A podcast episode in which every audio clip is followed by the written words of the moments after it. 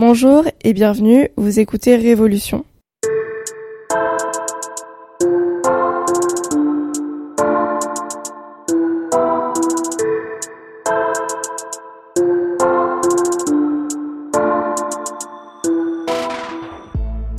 Aujourd'hui, j'interview Olivia qui vient me parler de son rapport à l'autre, de sa place de femme noire dans notre société. Elle nous partage son vécu, ses expériences, ses pensées et réflexions.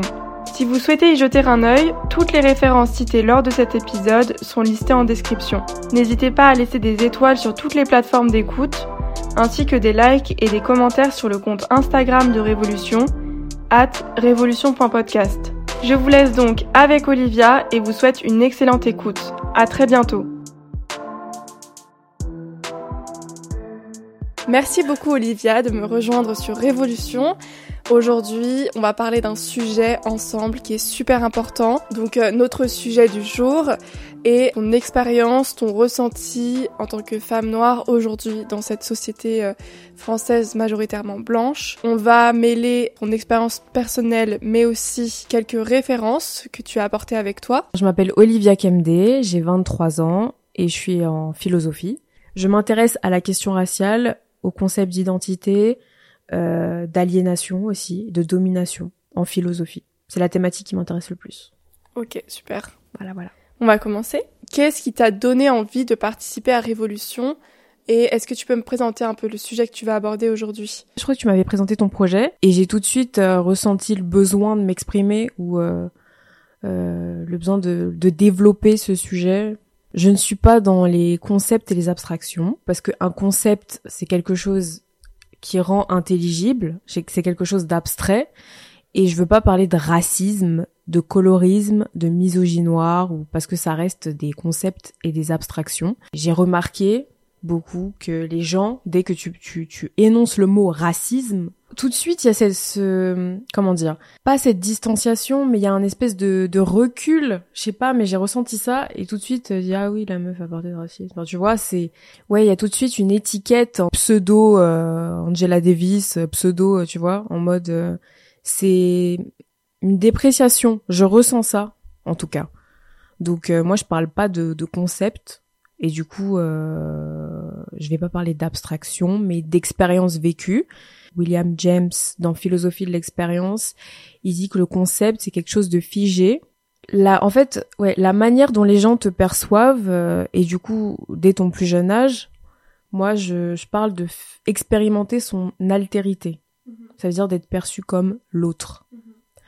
Et euh, finalement, c'est ça le racisme entre guillemets. C'est euh, ouais d'être perçu comme l'autre et euh, Franz Fanon, il énonce que euh, le regard de l'autre nous rend étrangers à nous-mêmes et en fait c'est ce regard qui nous forge, qui forge notre identité. Cette conscience de ton identité, tu ne l'as pas quand tu es très jeune. Enfin, en tout cas, je veux dire, dans tes plus jeunes années, de 0 à 3 ans, euh, je suppose. Et euh, dans la petite enfance, je pense que ça commence en maternelle. Ouais, c'est ça. Euh, et après, ça se développe de plus en plus euh, au fil des années. Est-ce que déjà, dès, dès la maternelle, toi, tu as un souvenir d'une confrontation à l'autre difficile, d'une différence Oui, je me souviens qu'il y avait une professeure, une maîtresse plutôt. C'était bah du coup de, quand j'étais ouais j'étais en prime pas primaire j'étais en maternelle. Et euh, c'est vrai que euh, après c'était peut-être conscientisé parce que ma mère l'avait formulé, tu vois. Et euh, elle avait des comportements un peu étranges à mon égard, des propos étranges à mon égard. Et c'est et en fait si je n'étais pas noire, c'est pas des propos qu'elle aurait tenus, tu vois. Donc c'est juste par déduction. Je me souviens, oui, c'était les propos. C'est Olivia est un poison. et euh, c'est ce qu'elle avait dit et euh, bah tout de suite ça te renvoie à une image dépréciative de toi-même et même même si t'es vraiment petit tu tu sais que bien sûr tu sais que t'es un autre mm-hmm. tu vois tu tu te rends compte que c'est c'est pas normal.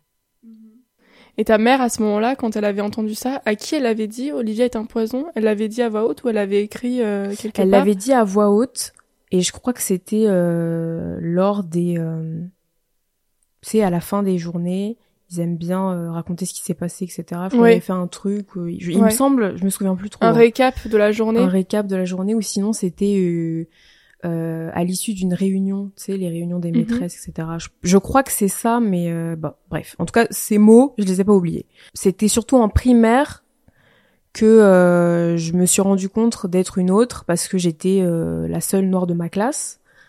Après, euh, je vais pas blâmer le fait d'être la seule noire de ma classe.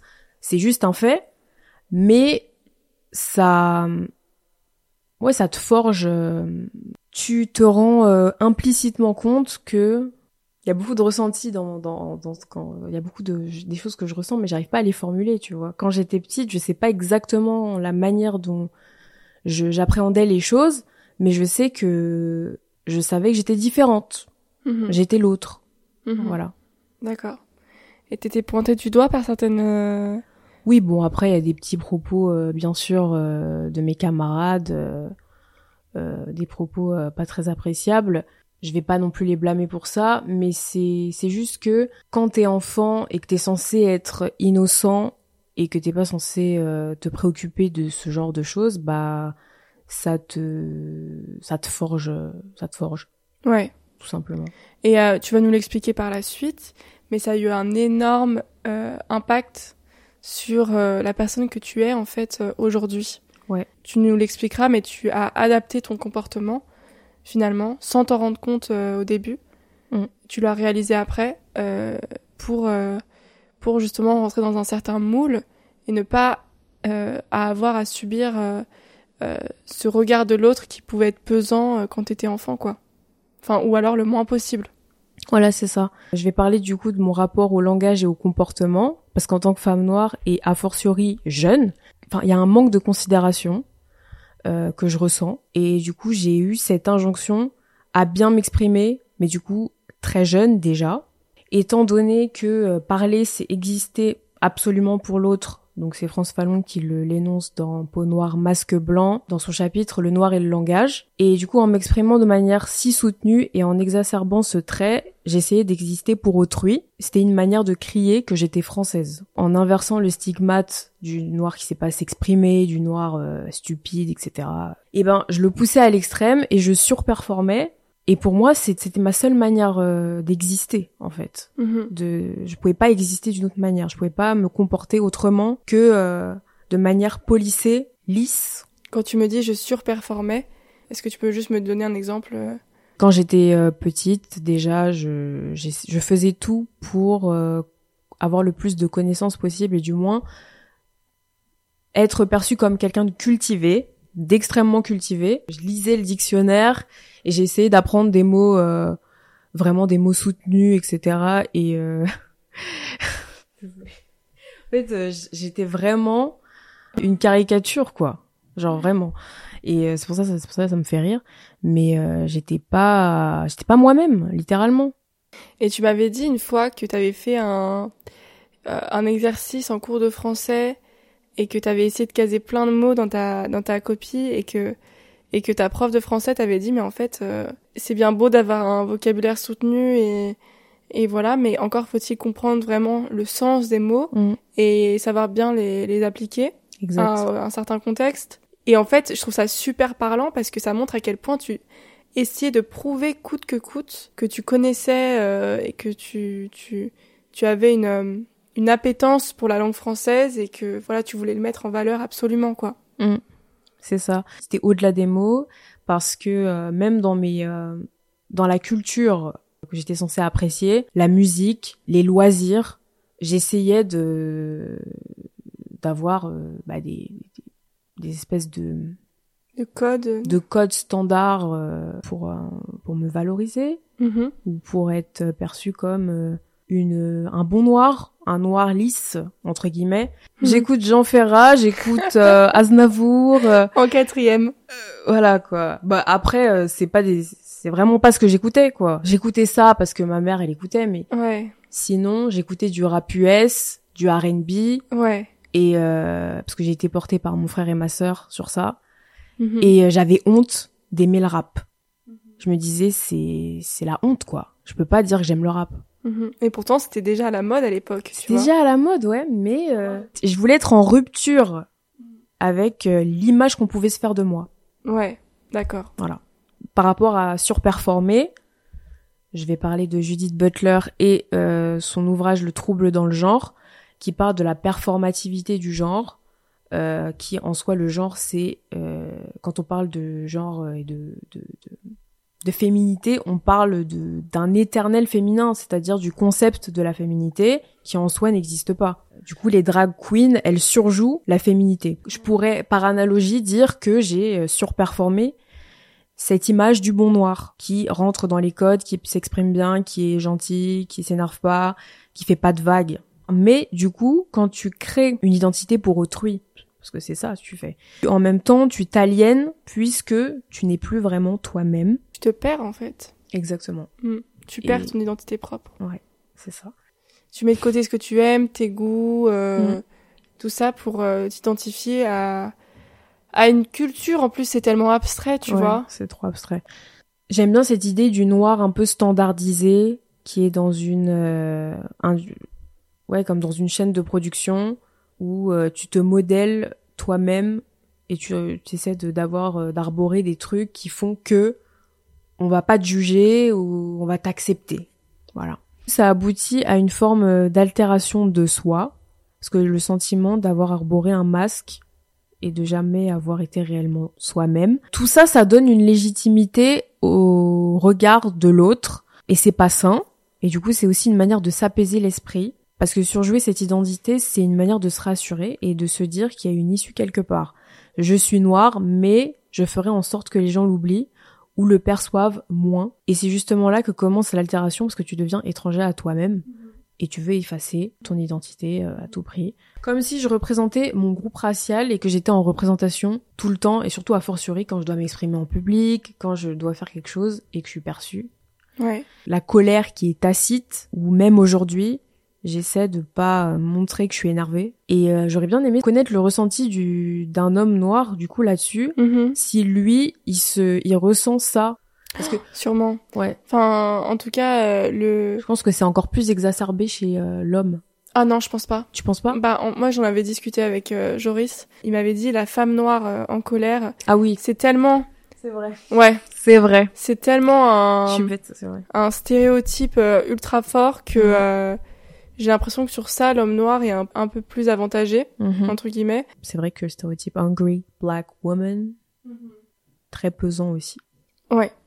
Clairement. Donc toi, en fait, t'as tout fait pour... c'est ridicule. Mais non, c'est pas ridicule. En fait, c'est tellement intéressant que tu racontes ça. Je trouve ça tellement pertinent.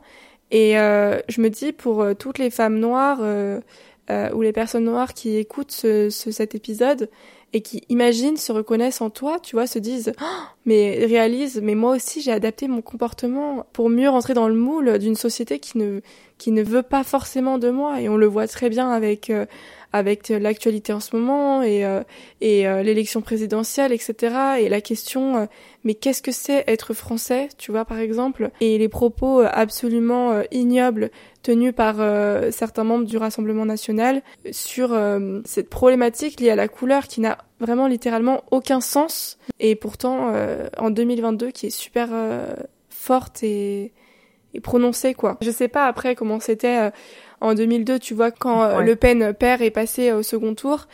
Euh, et moi, je me souviens que mes parents, ils avaient manifesté euh, à ce moment-là. Mais peut-être, enfin, en tout cas, c'est ce que me disent mes parents parce que moi, j'étais trop jeune pour euh, pour le vivre. Mm. Mais je crois que d'une certaine manière, si je me trompe pas, et c'est que l'opinion le, de mes parents, mais que le racisme était plus entre guillemets euh, complexé, si je peux m'exprimer ainsi, à l'époque, euh, parce qu'aujourd'hui, les gens j'ai l'impression, n'ont aucune, euh, aucun, aucun mal à dire haut et fort qu'ils sont racistes, tu vois. Je sais pas si, si tu, si tu le perçois aussi comme ça, mais euh, j'ai l'impression que par exemple les propos euh, islamophobes ou, ou misogynes dans un autre contexte ou je ne sais quoi, ou même antisémites sont comment dire, paraissent moins graves dans la, dans la bouche de certaines personnes aujourd'hui. C'est comme ça que moi je le ressens. Avec l'élection présidentielle qui est passée, il y a eu vraiment ce, ce contexte et ce, cette facilité à parler de l'identité euh, nationale Mais en plus, l'identité liée à la sécurité. Quand j'ai écouté le, le débat second tour Le Pen-Macron et que Le Pen parle du vol de, de matériel agricole et après, elle fait direct une référence euh, à l'immigration, mais elle enchaîne directement. Et je me disais, mais attends, mais quel est le rapport entre l'immigration et le vol de, de matériel agricole, tu vois? Mhm. Quel est le lien? Et elle fait le lien sans aucun problème, le plus naturellement du monde, Ouais. vraiment. Et euh, j'étais comme deux ronds de flanc.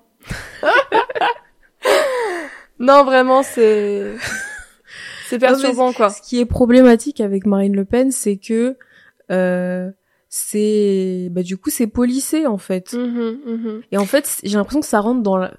elle fait euh, elle joue sur l'inconscient. C'est ça. Elle joue sur les représentations, mais le fond est le même que Pas que son père, hein. le fond Mm. est le même. Mais euh, son image est beaucoup plus policée quoi. Voilà, il faut pas oublier que l'identité raciale, c'est aussi quelque chose que l'on assigne à quelqu'un. Donc c'est pas un choix. C'est une identité projetée sur toi. Donc euh, une représentation, un archétype. Et il faut pas l'oublier. Euh, la vraie question, c'est l'identité est-elle vraiment un choix? C'est est-ce que on l'a choisi son identité? Non. Mhm. En France, il faut choisir son identité. C'est-à-dire, il faut dire oui, je suis fier d'être français, je suis français. Lorsque les gens t'assignent une identité, ça veut dire qu'ils peuvent te renvoyer à ton ethnie, quoi, Ouais. en permanence. Du coup, cette, cette dualité, elle est fatigante. Parce que quand euh, Marine Le Pen dit euh, oui, euh, la priorité française, implicitement, je me sens pas concernée quand elle dit ça, tu vois? Mhm. Et puis de toute façon, les gens qui euh, sont adeptes du Rassemblement national, ils vont faire des dichotomies entre euh, les Français français et les Français autres, Ouais, c'est ça. tu vois? Ouais. Et donc euh, moi, ça me fait extrêmement rire. Et voilà, je peux me percevoir comme victime d'un apparaître et d'une essence, parce que euh, c'est drôle qu'on pense qu'être français, c'est surtout une question de choix, parce que c'est pas réellement une question de choix. Je peux pas me soustraire à ma couleur et je peux pas me soustraire à ce à quoi je renvoie. C'est-à-dire euh, quand on va me percevoir, on va tout de suite euh, avoir une ouais, euh, avoir des, des stéréotypes, un archétype de moi Mhm. et euh, on va se faire une représentation de moi. Et euh, ce qui me fait rire, moi, c'est euh, avoir un échange avec quelqu'un sans qu'il me perçoive, c'est-à-dire euh, par mail ou je sais pas. J'avais eu euh, un professeur, j'avais discuté avec lui en début d'année euh, parce que je devais changer de cours pour lui, donc il m'avait jamais vu quoi. Et euh, bah, je m'exprimais tellement bien pour lui dans sa tête, hein, c'est comme ça que je l'ai ressenti, que il a vraiment douté que ce soit moi quand il m'a vu. Mais non. Tu vois, Ouais. j'ai ressenti. Après, c'est beaucoup de ressenti malheureusement. Tu vois, je peux pas dire, euh, Tu peux pas l'affirmer avec je peux des pas l'affirmer, Mhm. mais j'ai ressenti un doute chez lui. Tu vois, il s'est dit, est-ce que c'est elle? C'est vous? C'est vous qui euh, m'avez envoyé le mail? Tu vois, c'était vraiment Mhm. en mode, euh, ça peut pas être elle. Moi, ce qui me fait rire, c'est vraiment euh, le comportement qu'on a envers à mon égard, enfin envers ma personne, quand on me voit et quand on me voit pas. J'aimerais qu'on parle du rapport à tes cheveux parce que tu m'en as déjà parlé. Et euh, il me semble que dès le collège, tu t'es posé des questions sur la manière dont tu devais les coiffer. Déjà, euh, j'estimais que mes cheveux, je ne pouvais pas les détacher. Il fallait qu'ils soient toujours en chignon. Il n'y avait pas d'option euh, autre, quoi. Et euh, j'avais une grosse masse de cheveux, mais quand c'était réduit à un chignon, bah ça faisait euh, plat, quoi, un chignon. C'était c'était pas très féminin, tu vois. Mhm. J'avais l'impression de de d'être euh, masculine D'accord. avec des cheveux trop courts. Surtout, euh, c'était à l'époque, hein, mon point de vue. Ça a changé. Du coup, j'arrivais pas à, à me trouver euh, belle. Et, et puis, de toute façon, euh, inconsciemment, je me disais, euh, je peux pas les détacher, mes cheveux, on va me percevoir comme une folle. C'était ce que j'avais intériorisé. Mais il y a des il y a des moments, des pics, euh, je me suis dit euh, des pics de confiance en moi où je me disais euh, c'est ça fait partie de moi. Je peux pas nier euh, ma chevelure. Du coup, euh, quand j'étais au lycée, j'ai déjà euh, arboré un afro et je me moquais de ce que les gens disaient. Mais c'est surtout dans le milieu du travail que c'est complexe, tu vois, de d'arborer une afro, une coupe afro, parce que bah déjà ça suscite des réflexions. Les gens vont se permettre de te ramener à ça Mhm. alors que t'es pas venu pour ça. Mhm. Et euh, et si tu portes un foulard, on va te percevoir. euh, moi, je quand je porte un foulard, euh, je vois beaucoup de gens me regarder bizarrement, comme si j'étais euh, voilée, tu vois. Et on me demande de me positionner par rapport à ce foulard quand je suis au travail. Est-ce que c'est religieux? La fameuse question, tu vois. Et euh, C'est terrible. Cette question signifie que euh, si tu dis non, c'est pas religieux, alors c'est alors ça va. Mais si tu dis oui, là ça devient problématique. exactement. Alors que euh, Et on m'a déjà demandé de l'enlever. Hein. ouais, parce que, alors euh, que c'était pas religieux. C'était pas religieux. C'était juste euh, capillaire, quoi. J'avais envie de mettre ça euh, pour mes cheveux, quoi. Tout Mhm. simplement, pour la coupe. Et euh, en fait, c'est juste que... On te demande de te justifier en permanence. Tu fais une coupe afro, une coupe afro. Oh là là, qu'est-ce que c'est que ça? T'es sûr que c'est professionnel? On dirait machin. Oh, c'est pas très approprié. Et quand tu, tu veux euh, les cacher ou euh, avoir euh, mettre un foulard, ben on va te demander de te positionner politiquement là-dessus, alors que t'es pas venu pour ça. Euh, ou sinon, bah du coup les tresses, c'est la solution en soi, tu vois, parce que euh, c'est plus facile de se coiffer avec des tresses et euh, t'as pas à te poser parce que c'est socialement accepté des tresses, tu Mhm. vois. Après les perruques, euh, moi je porte pas de perruque. euh, parce que j'ai pas une tête à perruque. Ça c'est euh, c'est un autre contexte. Mais euh, j'ai déjà essayé les perruques et ça me convient pas. J'aime pas euh, ce que ça rend sur ma tête. Mais euh, c'est un peu comme les tresses. C'est limite tu, tu caches un peu ou tu c'est c'est c'est de la dissimulation en fait et de la facilité. Parce que tu dis c'est plus facile émotionnellement de porter des tresses. Tu vois c'est c'est c'est lourd quand même. euh. Quand t'étais au collège, donc tu portais le ce chignon euh, serré, t'osais pas euh, laisser tes cheveux euh, naturels parce que voilà, tu me disais j'a- j'a- j'avais peur qu'on me prenne pour une folle. Mm. Il faut rappeler que ça c'était il y a 10 c'était il y a combien de temps? C'était il y a plus de 10 ans ça Ouais, c'était à 10 ans. 10 ans? Il y a plus de 10 ans. Ouais. Euh, et que euh, les coupes afro étaient beaucoup moins visibles et sur les réseaux sociaux et dans les publicités etc. C'était moqué? Ouais, c'était moqué. Et euh, après, on va, on va aussi parler des représentations parce que je pense que c'est important.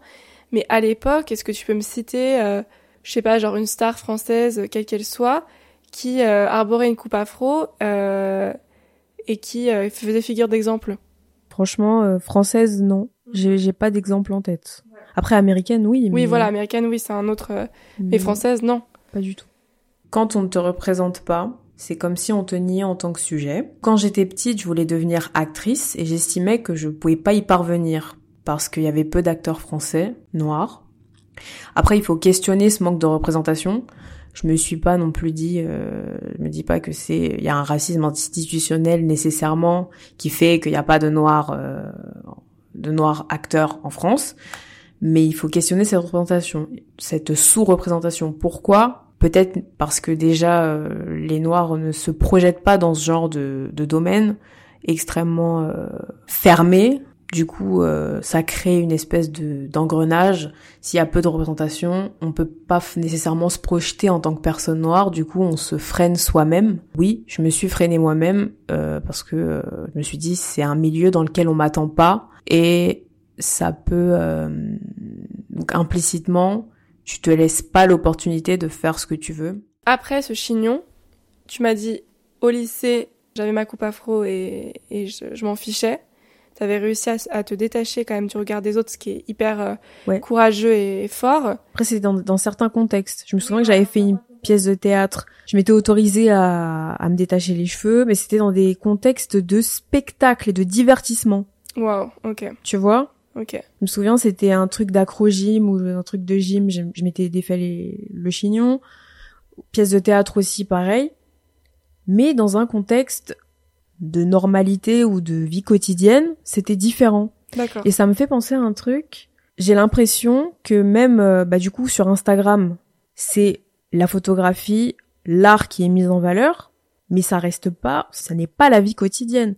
Ça veut dire que dans un contexte bah, de, de divertissement, De mise en scène. de mise en scène, le contexte n'est pas le même que euh, lorsque tu vas arborer la même chose dans la rue, dans au travail, dans un contexte de vie quotidienne quoi. C'est c'est pas pareil. Mhm.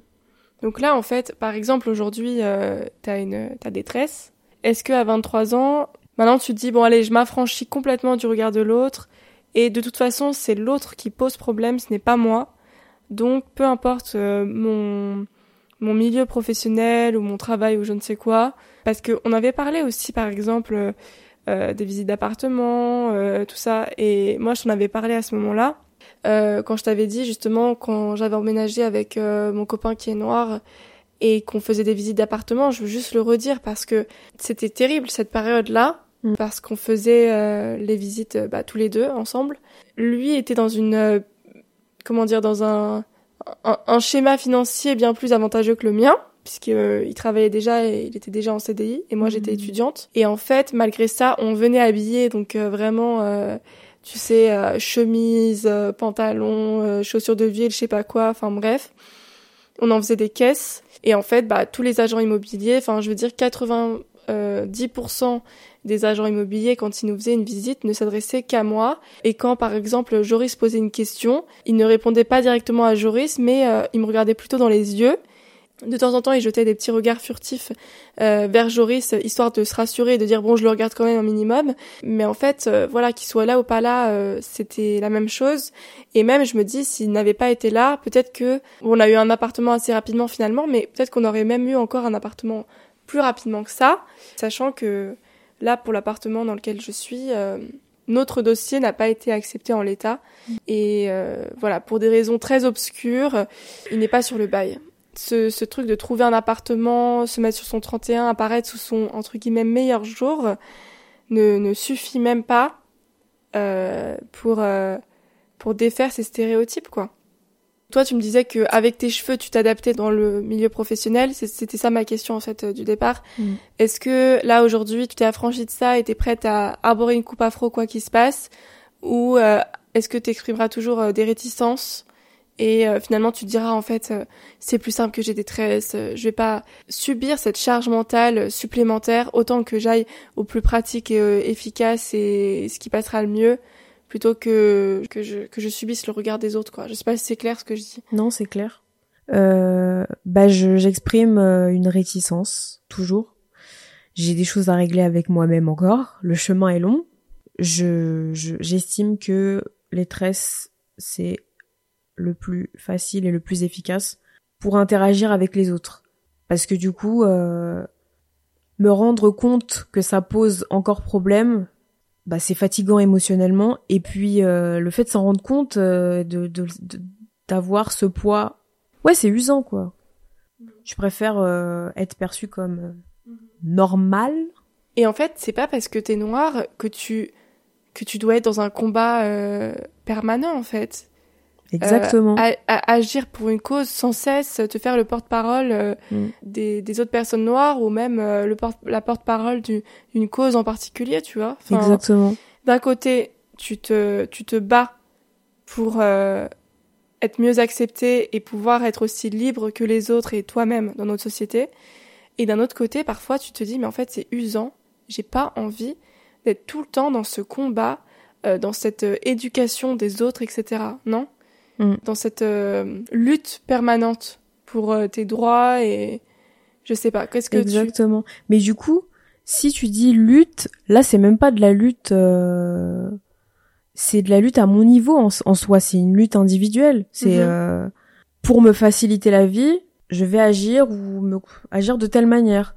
Mais là en soi, je parle même pas de de lutte enfin concrète, tu vois ce que je veux dire? Mhm. pour pour mon groupe racial, je déteste ce genre de, de, termes là, mais je sais pour que tu comprennes. Et oui, parfois on a juste envie d'aller au cinéma tranquille et de passer inaperçu mhm. et de pas euh, je dis cinéma au hasard, hein, je veux dire euh, faire des loisirs sans avoir à se préoccuper euh, des violences policières ou de quelconque sujet qui pose problème ou auquel on est renvoyé. Mhm. Ouais, voilà on toujours dans ce dans ce parcours un peu euh, chronologique, on essaye plus ou moins de suivre depuis le début de de ce de cet oh. épisode. L'école primaire, le collège, le lycée. Et euh, tu voulais me parler d'un sujet qui est quand même assez important, qui est le, le rapport euh, aux hommes. Mon rapport à la séduction, mon rapport aux hommes, je sais pas. Puisque rapport aux hommes, puisque tu es hétérosexuel. Oui. Qui est très complexe. J'ai toujours eu le sentiment d'être là sans l'être, d'être insignifiante et de ne jamais avoir euh, réellement été perçue. J'ai surtout vécu l'amour par procuration. J'ai jamais eu cette euh, réciprocité avec quelqu'un. Je l'ai déjà eu, mais euh, c'était très rare, tu vois. Je me méfie du coup beaucoup des autres parce que il y a deux extrêmes. C'est soit on me perçoit trop, soit on me perçoit pas. Quand je dis on me perçoit trop, c'est on va avoir une espèce de d'idéal, mais du coup on va pas me percevoir réellement en, en tant que moi, mais on va surtout euh, avoir une image de moi et euh, je veux pas rentrer dans cette idée de fétichisme, mais euh, en soi c'est même pas le fait d'être confronté à au fétichisme parce que j'aime pas ce mot, mais c'est euh, du coup cette méfiance permanente si la personne n'est pas noire, euh, cette méfiance, se demander ou se dire euh, oui, est-ce que ses ex, euh, il est sorti qu'avec des noirs et du coup pour lui il faut limite que l'ethnie ce soit un critère spécifique, tu vois. Et du coup, bah je suis en perpétuelle perpétuelle quête de rentrer dans la tête de l'autre et de me demander comment il me perçoit. Mais c'est usant ça aussi. Et euh, après, euh, chacun a ses, ses préférences et je veux pas rentrer dans dans une espèce de, de, de comment dire de règles de ce qui est rédhibitoire, ce qui l'est pas, parce que euh, c'est complexe tout ça, l'attirance, tout ça, ça, ça, ne se contrôle pas. Mais euh, généralement, enfin c'est c'est toujours du ressenti. Je peux pas le dire, tu vois, je peux pas parce qu'après on va prendre ma veste, on va dire mais ce que tu dis c'est n'importe quoi, puisque ça dépend de, de plein de critères, ça dépend de ce que tu perçois, mais ça veut rien dire, tu vois. J'ai peur que les gens me disent ça. Bah non, parce que justement, moi, mon, mon podcast, c'est pas un podcast scientifique, c'est pas, on n'est pas là en train de dénoncer des vérités et tout, c'est vraiment une question de ressenti. Ouais. Donc, euh, t'es complètement libre d'exprimer ton ressenti et il t'appartient. Et comme je l'ai déjà dit tout à l'heure, c'est pas discutable. Le fait de dénoncer, ben c'est vrai que c'est bien que tu me l'aies rappelé. Parce que parler son ressenti, euh, je suis libre en fait de le faire, tu Mhm. vois. Et euh, quelqu'un m'accordera une once d'intérêt, mais je reste remplaçable dans ma tête parce que euh, j'ai peur d'être perçue en tant qu'objet et pas en tant que sujet. Le noir, euh, c'est dans la représentation qu'on se fait du noir, le, le noir c'est un corps et euh, et je suis une femme. Du coup, euh, bah la femme euh, dans dans le deuxième sexe de Simone de Beauvoir. Euh, dans le chapitre, euh, non, dans l'introduction, elle dit que euh, bah, la femme, elle est l'inessentiel en face de l'essentiel. Il est le sujet, il est l'absolu et elle est l'autre. Donc il y a encore cette idée de l'altérité de l'autre. En fait, il y a deux degrés d'altérité chez moi. Il y a mon ethnie et mon genre. Et du coup, bah, face à ces deux altérités, je me dis, la personne, comment elle va me voir? Comment elle va me considérer? Et euh, c'est cette interrogation permanente qui est fatigante. Quand on fantasme sur les noirs, on part du présupposé qu'ils sont semblables, et euh, du coup, s'ils sont semblables, ils sont substituables. J'aime bien cette phrase parce qu'elle est drôle. Mohamed ou Moussa, quelque part, c'est la même personne. Il y a tellement de filles qui sont valorisées socialement que je me dis que avec mon teint, parfois, je, parfois c'est des, des petites euh, voix qui reviennent. Avec mon teint, je n'ai aucune chance et euh, j'ai quelque part euh, intériorisé le rejet. Mhm. Du coup, je me dis euh, si je suis acceptée, tant mieux à un moment donné. Ouais. Mais euh, la base, c'est le rejet. Ma culture est peut-être en vogue, mais ma couleur de peau ne l'est pas pour autant. Quand je parle de ma culture, je parle de tous les attributs qui, qui peuvent être attachés aux personnes noires, les grills, les euh, les wax, le wax du moins, les durags, tout ce qui peut rappeler, euh, qui peut être associé aux personnes noires. Dans le cas Kardashian, ce qui m'a le plus interpellé, c'était euh, que les attributs physiques comme une bouche pulpeuse ou des fesses prépondérantes n'étaient pas perçus comme beaux avant qu'elles arborent ce genre d'attributs. Et euh, c'est j'ai pas parlé d'appropriation culturelle pour des attributs physiques. Ce serait étrange de parler d'appropriation culturelle. Néanmoins, il faut se rendre compte qu'il y a eu un avant et un après et que les traits physiques qu'on pouvait associer au corps noir, ou du moins les attributs physiques qui étaient sur le corps noir, étaient marginalisés et perçus comme euh, laids, et il a fallu que ces attributs soient sur une autre personne pour qu'ils soient à la mode. Et euh, bah, ça revient avec cette idée de euh, quand tu es dans un registre de divertissement esthétiquement parlant, c'est beau, on accepte, on like, mais hors euh, dans un contexte tout autre de vie quotidienne, bah on va pas on va pas te calculer, enfin c'est pas qu'on va pas te calculer, mais je veux dire on va on va pas approuver autant quoi. Les personnes qui me ressemblent, je suis d'autant plus donc les hommes qui me ressemblent, j'ai d'autant plus de méfiance envers eux parce que euh, bah, c'est les premiers à discriminer et à euh, énoncer euh, haut et fort voilà tout est noir sauf nos meufs. Donc ça il y avait un, un, un, hashtag Twitter je sais plus il y a quelques années. Et cette idée de je ne sors pas avec ma sœur. Mhm. et du coup ça aussi je l'ai intériorisé énormément. Et que ce soit un, un homme en général qui soit de mon ethnie enfin qu'il soit euh, noir ou pas noir, j'aurais toujours euh, de la méfiance envers lui. L'expression privilège blanc, c'est un sujet qu'on a abordé euh, il y a quelques semaines ensemble. je pense qu'il y a le droit de tout un chacun, mais à partir du moment où certains ne peuvent pas bénéficier de ce droit pour des raisons discriminatoires, les autres qui en bénéficient, de fait, ont un privilège, tu vois. Parce que oui, tout le monde, tout le monde a, ça. Ouais. Tout le monde a les mêmes droits, mais euh, le privilège blanc, selon moi, selon ma perception, il existe forcément parce que euh, ces privilèges-là que tu as en tant que personne blanche, mm. tu peux les observer au quotidien par rapport à d'autres personnes non blanches, tu vois. Tout le monde dans l'idée part avec les mêmes droits, mais après ça s'applique différemment. C'est ça le problème, c'est que euh, euh l'universalisme euh, français, qui part du, du, présupposé que tout le monde est égaux, euh, bah en soi pose problème parce que c'est dans les faits c'est mhm. pas le cas. C'est ça. Et ce serait tellement plus simple de, de, de partir du contraire, tu vois, de d'affirmer que tout le monde n'est pas égaux, justement pour que euh, euh, ceux qui souffrent de cette inégalité puissent être reconnus euh, officiellement, tu vois, dans leur. Ouais, c'est ça c'est c'est vrai que ça c'est bien aussi, mais ça ça peut être aussi problématique parce que je je sais pas si vous tu connais la série Shameless. Il y a, je vais parler juste d'une scène. Euh, du coup, bah aux États-Unis, on reconnaît qu'il y a des discriminations, mais c'est pas non plus un idéal parce que euh, bah il y a euh, comment il s'appelle déjà? Bon, euh, le, Benjamin de la famille, l'un des Benjamins là, euh, Carl Gallagher qui veut euh, rentrer dans une école militaire ou je sais plus quoi.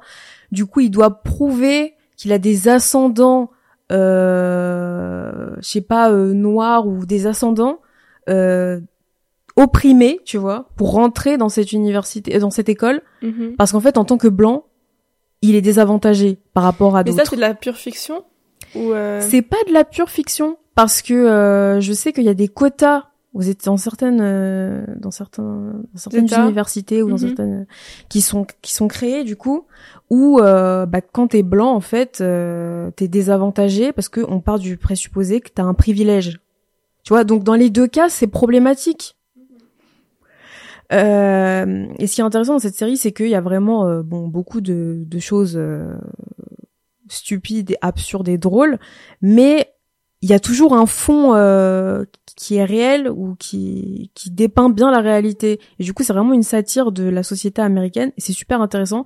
Bon, je pense que tout le monde connaît, enfin tout le monde connaît. Mais les deux, euh, partie du présupposé que tout le monde est égaux et partie du présupposé que tout le monde ne l'est pas, les deux posent problème en soi. Que faire Que dire? Continuer d'en discuter, de débattre sur ce sujet. Éric Zemmour, euh, bon, en soi, il a aucune légitimité. Mais euh, je voulais quand même partir de ce qu'il dit. Ce qui me fait rire, c'est que du coup, il essaie de, de, faire du populisme et de la démagogie, enfin pour que les gens euh, soient un peu brouillés dans leur esprit, quoi, et adhèrent à ses idées. Mais euh, ce qui m'avait vraiment choqué, c'est le fait qu'ils disent oui, euh, dans les banlieues, euh, les gens sont communautaires. Voilà. Pour lui, c'était euh, c'était un fait réel, un fait social. Et du coup, ils se réunissent. Pardon. Non, ça me tue. Ils se réunissent dans les banlieues. Ils se réunissent, voilà, parce que ils sont de la même même ethnie, quoi. C'est pas les gens qui se réunissent, c'est plutôt une certaine politique de l'époque des années 60 qui a qui a réuni euh, des personnes d'une même euh, origine euh, mhm. et qui les a ostracisés et mis dans des dans des dans des quartiers loin de tout. Exactement.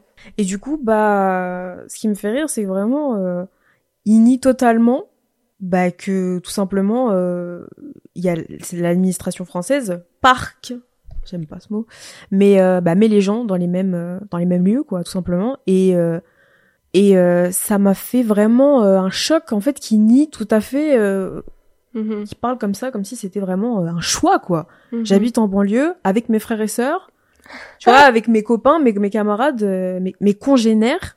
Voilà, j'habite en banlieue avec mes congénères, je me je me complais là-dedans. Et c'est parce qu'on est tous ensemble, on est tous pareils. Enfin, c'est ridicule, quoi. Genre, euh, avec quelle audace il... il dit ça et avec quelle audace les gens acquiescent ce genre de propos, quoi. Mhm. bah, pendant les débats présidentiels et tout, euh, la facilité. Je sais pas si tu regardes Hugo Décrypte. Bon, moi, pendant l'élection, c'est ce que je, regardais vite fait, c'est euh, les interviews. Ouais. Tu vois. Et les interviews de candidats? Ouais, les interviews de candidats et euh, les, les interviews, il fallait répondre par oui ou par non là. Ça m'a stupéfaite. La facilité à laquelle euh, bah, Marine Le Pen et Éric Zemmour, à la question des violences policières, on, dit qu'il y en avait pas quoi. Genre euh, Hugo Dédric, il a posé la question, il a dit euh, oui, considérez-vous qu'il y a des violences policières? Ils ont répondu non les deux, et c'est vraiment ce fait de nier un fait social qui est problématique et qui qui est révoltant parce que mm. quand tu tu nies totalement l'existence de bah quelque chose. ça va dans le ça va dans le dans la même mouvance, tu sais. Euh, euh, après, si je fais un parallèle avec euh, des propos négationnistes qu'a tenu le, le, père Le Pen mm. et que soutient en fait d'une manière ou d'une autre le, le, Front ou le Rassemblement National, oui, c'est pas étonnant, c'est dans la même lignée. Ouais. Tu vois, mm. nier un problème nier une souffrance, euh, nier euh, euh, une discrimination, c'est refuser de, de l'admettre et donc couper court à, à une potentielle évolution ou un traitement de ce, de ce problème, quoi. Mm. Bah, c'est bien plus facile de voir les choses comme ça. De quel droit tu permets d'affirmer des choses quand toi-même tu n'es pas la cible de ces, mm. de ces problèmes-là, tu vois?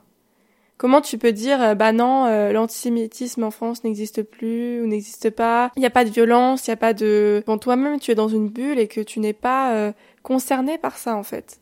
La, la seule manière de faire c'est de se taire et de donner la parole à ceux qui souffrent réellement, tu vois. Enfin, il y a un sujet aussi que tu voulais aborder, c'est le pseudo, c'est ce que tu me dis, hein, je reprends tes, mots, pseudo-antiracisme, pseudo-féminisme, etc. Qu'est-ce que tu entends par là?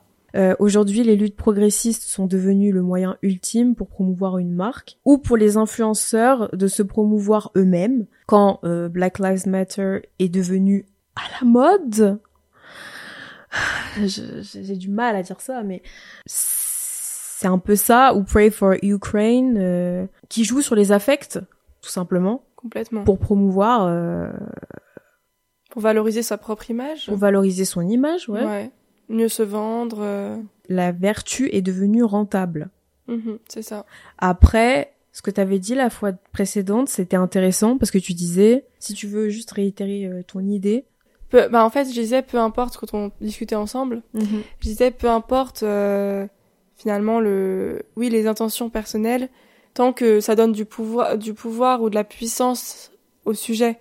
Et euh, avec Black Lives Matter, quand tu mets un hashtag Black, Lives Matter, si, même si toi personnellement, en fait, tu t'en contrefous de cette cause, tu participes quand même au fait que les hashtags soient euh, multipliés et multipliés et que finalement, euh, je sais pas, genre t'es un million ou un milliard de hashtags sur en une journée sur ce sujet. Donc malgré toi, tu donnes de l'importance à cette cause, quoi. Mm. Bon après, Pray for Ukraine euh, en fait, je pense que c'est, il y a des gens, enfin, c'est comme tout, en fait, il y a des gens très honnêtes euh, qui ont besoin de l'exprimer sur les réseaux sociaux et qui apportent sincèrement leur soutien, Mm. et d'autres qui se disent en fait si je le fais pas, euh, euh, on va me tomber dessus ou euh, ou euh, les gens vont être déçus de moi, etc. Enfin, Je, ouais, je trouve que c'est euh, bah, c'est Mm. tout simplement honnête d'être libre face à face à quelque chose qui t'indigne. C'est pas euh, une injonction de se prononcer sur euh, chaque sujet ou de, de se prononcer à chaque fois sur quelque chose, d'avoir un truc à dire. Je trouve que c'est honnête d'être libre et de, de ne finalement de ne rien dire parfois. Mais imagine, je suis pas dans ce cas-là, mais imagine, je suis ukrainienne, je vois tout ce soutien sur les réseaux sociaux et ces influenceurs qui après mettent des stories euh, dans leur petit confort, euh, Mm. de leur grand appartement, euh, entouré de mille et un objets, tu vois, euh, comment dire, en faisant l'apologie de cette surconsommation, alors qu'à côté il y a des gens qui se battent, qui n'ont pas à manger, qui sont séparés de leur famille et tout. Enfin, ça me paraît incroyable. Ouais, Donc parfois, vaut juste mieux la fermer, euh, rester dans son coin et puis euh, agir de, de façon différente parce qu'il n'y a pas que les réseaux sociaux, tu vois. euh. C'est qu'une image de c'est Mhm. là que tu fais que montrer ton militantisme mais tu tu fais rien en soi. On est tellement dans une ère où il faut tout déconstruire, tout questionner. Il faudrait pas peut-être aujourd'hui déconstruire la déconstruction elle-même, la questionner, euh, parce que on veut absolument s'abstraire de tout ce qui existe. Pourquoi on le fait? Est-ce que c'est juste pour être subversif? Parce que c'est la mode Est-ce qu'on veut pas juste être subversif pour être subversif? Parfois on se demande même pas, on se demande plus si la question elle-même a un sens. Par exemple, la suppression du mot race de la Constitution. Quel impact ça peut avoir? Positif, je parle. C'est juste pour s'inscrire dans une pseudo-bien-pensance, en fait, et faire bonne figure. Et je trouve que on est dans cette ère où on veut tout déconstruire, tout questionner et tout refaire sans, sans considérer ce qu'on est en train de faire ou sans, sans attribuer un sens à ce qu'on est en train de faire. Voilà. Par rapport au pseudo euh, pseudo-féminisme, Ouais. est-ce que tu parce que moi je le remarque moins pour le pseudo-féminisme. Il y a le le féminisme intersectionnel. Ouais. Euh, c'est hyper important de le reconnaître et on en parlait en fait tout à l'heure sans forcément le nommer. Mm. Quand tu dis je suis noire et en plus de ça je suis une femme donc je cumule. Mm. Euh, moi en, en tant que femme blanche féministe, je le dis haut et fort que je reconnais tout à fait et que je me m'inscris dans ce féminisme. En fait le féminisme intersectionnel c'est par exemple en tant que femme blanche reconnaître que femme noire souffrira d'autant plus que toi. En fait c'est pas mettre toutes les femmes dans le même panier concernant le féminisme en fait Voilà. tu vois. C'est voilà reconnaître que d'autres, bah, juste ont moins de privilèges, c'est ça que toi, en tant que femme blanche par exemple. Donc voilà, c'était important pour moi de le, de le dire dans cet épisode. Je tiens juste à, à placer ici qu'ensemble on a fait un shooting photo euh, qui sera visible sur Instagram sur le compte de Révolution, euh, révolution.podcast, et qui sera aussi visible sur mon compte Insta perso at couronne au pluriel. On a fait ce shooting photo justement parce que je voulais profiter de ce moment du podcast pour te valoriser et je trouvais que c'était une bonne idée d'associer un shooting photo avec cet épisode. Surtout que euh, on a choisi des lieux pour ce shooting et une DA et euh, des vêtements et une coiffure. C'était super important pour moi de te valoriser au max et, et voilà quoi, de, de, montrer toi euh, dans ton voilà dans ton identité euh, propre et dans ce que tu aimes etc euh, pour euh, pour casser un peu cette euh, cette carapace là que tu t'es construite cette fausse euh, pas cette fausse identité parce que maintenant Mm. ça fait partie de toi Mm. et voilà je voulais avoir un petit peu ton point de vue euh, comment tu t'es senti est-ce que tu as trouvé que l'expérience était pertinente par rapport à cet épisode etc enfin voilà en gros tout ce que tu as à dire peu importe ce que c'est je suis à ton écoute Euh, bah, c'était une expérience euh, super. euh, c'était une superbe expérience. Euh, parce je l'ai payé évidemment pour qu'elle dise ça non mais sois libre vraiment euh. Vraiment, bah non, franchement, j'ai j'ai j'ai vraiment apprécié. C'était, euh, j'avais beaucoup d'appréhension parce que euh, je je sors pas non plus énormément de ma zone de confort. J'aime bien quand je je filme ou que je je fais des photos, c'est généralement euh, pas des photos de qualité de moi-même, quoi. je j'a- je- j'adhère pas du tout à cette euh, à cette euh, Non, mais je veux dire, je je tu peux avoir n'importe quel euh, n'importe quel matériel finalement euh, moi je trouve que tes photos elles ont un certain elles ont un certain style une identité tu vois donc euh, voilà il y a des grands artistes qui font des photos à l'iPhone et qui font que ça ouais, c'est ouais, il y a un, il y a un peintre c'est temps si je me trompe pas Derrick Ofosu Ofosu Boateng je connais pas. que j'ai découvert justement sur Insta. Lui, je crois qu'au départ, il prenait des, hum, il prenait, il prenait, il prend que des photos à l'iPhone. et en fait il peint par dessus. D'accord. Ouais, je sais pas s'il peint vraiment avec de la peinture ou alors si il fait tout ça sur un logiciel, mais je trouve que c'est c'est exceptionnel quoi. Et vraiment, euh, je sais pas si maintenant il fait toujours ça que à l'iPhone, mais quand je l'ai connu, il faisait, il prenait toutes ses photos à l'iPhone et c'était vraiment magnifique. Ah ouais? Ouais, il a un certain traitement et tout, il a une vraie une vraie patte. Mais euh, donc voilà, enfin, je trouve qu'il y a pas de, ça me saoule justement quand j'entends des photographes qui qui se, se, se... oui c'est sûr que c'est valorisant de parler de ton matériel euh, quand t'as investi que tu connais tu le maîtrises euh, c'est pas un matériel qui est à la portée de tout le monde etc etc je, je comprends tout à fait. Mais euh, il faut pas bloquer les gens dans leur passion ou ou, euh, ou leur faire comprendre que leur art vaut moins en fonction du matériel qu'ils utilisent, tu vois. Ouais, c'est ça. Bah après, c'est surtout, euh, c'est peut-être pas euh, individuellement que je pense ça, mais c'est juste dans, dans la rencontre avec l'autre. Par exemple, si je, je vois quelqu'un et je vois, j'ai une vision sur cette personne et je dis ouais, j'aimerais bien la prendre en photo. Comment je lui montre ma légitimité à le faire, tu vois? Si je le fais qu'avec un matos euh, limité entre guillemets, tu vois. Mhm.